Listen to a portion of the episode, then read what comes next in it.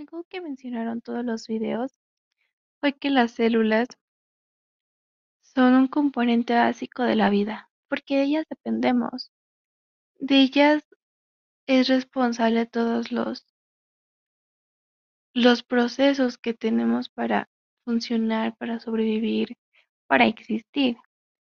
Y todo esto gracias a la mitocondria, que es una célula eucariota que fue evolucionando a partir de una célula anaerobia y bacterias anaerobias que tuvieron una relación endosimbiótica. Y gracias a ella realiza diferentes funciones como la respiración celular, eh, la muerte celular programada, el almacenamiento de iones de calcio. Gracias a ella estamos aquí porque ella es la clave de la evolución mediante las mutaciones.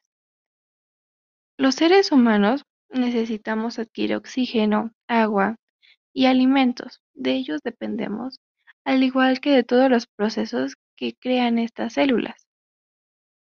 Y algo que me impresionó mucho fue que con solo una célula que falle, todo nuestro organismo se altera y es cuando comienzan las enfermedades. Una de las enfermedades que mencionaron fue la diabetes. Y la diabetes es causada porque las células pierden la capacidad de captar y utilizar la glucosa como energía, ya que la glucosa es la fuente principal de energía para nuestro cuerpo. Entonces, al perder esa capacidad, todo nuestro organismo se altera.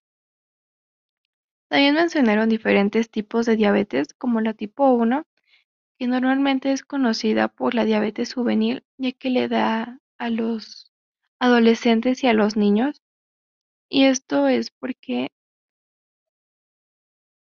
porque falta insulina y crea algunos síntomas como es la poliuria, que es la necesidad de orinar mucho, la polidipsia, que es la necesidad de tomar mucha agua, y la polifasia, es la necesidad de comer mucho. Y esto ocasiona que tengamos colesterol, ocasionando las amputaciones, los infartos y la falta de proteínas. Pero esto tiene un... Esto puede tratarse mediante la inyección de insulina. También está la de tipo 2, que es para adultos y esto es ocasionado por el aumento de insulina a niveles muy altos. Esto tiene un difícil diagnóstico y consecuencias a largo plazo, pero si se diagnostica al tiempo, puede tratarse con ejercicio y una dieta sana, o también con fármacos que aumenten la sensibilidad a la insulina.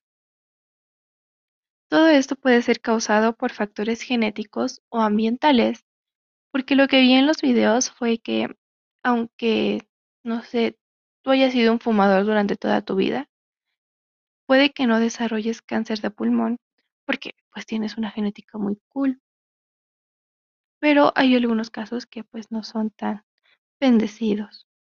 También está el cáncer, que mencionaron que era un conjunto de enfermedades y todo dependía del tejido en el que se originan. Este tiene los genes supresores de tumores que son los que se encargan de inhibir el ciclo celular. Detienen el ciclo celular para que se corrija un error y que no se induzca la muerte celular programada. También están los protocongenes que estimulan el crecimiento de las células. Entonces, cuando los genes supresores mutan, dejan de funcionar, haciendo que haya un cambio de código en los genes y se dividen las células sin control. Con esto me di cuenta de que somos como unos engranajes que necesitan que funcionen todos de manera correcta para que la máquina esté bien. Porque con uno que falle, pues todos empiezan a fallar.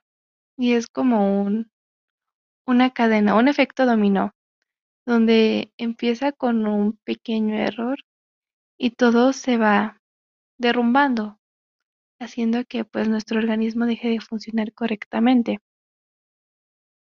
Lo que me impresionó fue que con una pequeña célula así microscópica, todo nuestro organismo se altere. Y es algo que han investigado mucho, pero es un campo tan extenso y tan nuevo que es muy difícil encontrar como una causa fija. Entonces, eso es algo que me interesó mucho y es muy interesante. Y es algo que me gustaría estudiar. Entonces, con estos videos, además de que explican muy bien, como que te hace entrar la curiosidad de saber qué es lo que ocasiona o por qué, o cómo es que algo tan pequeño puede hacer tanto alboroto. Eso es lo que me quedó de los videos, me parecieron muy interesantes y me gustaron mucho.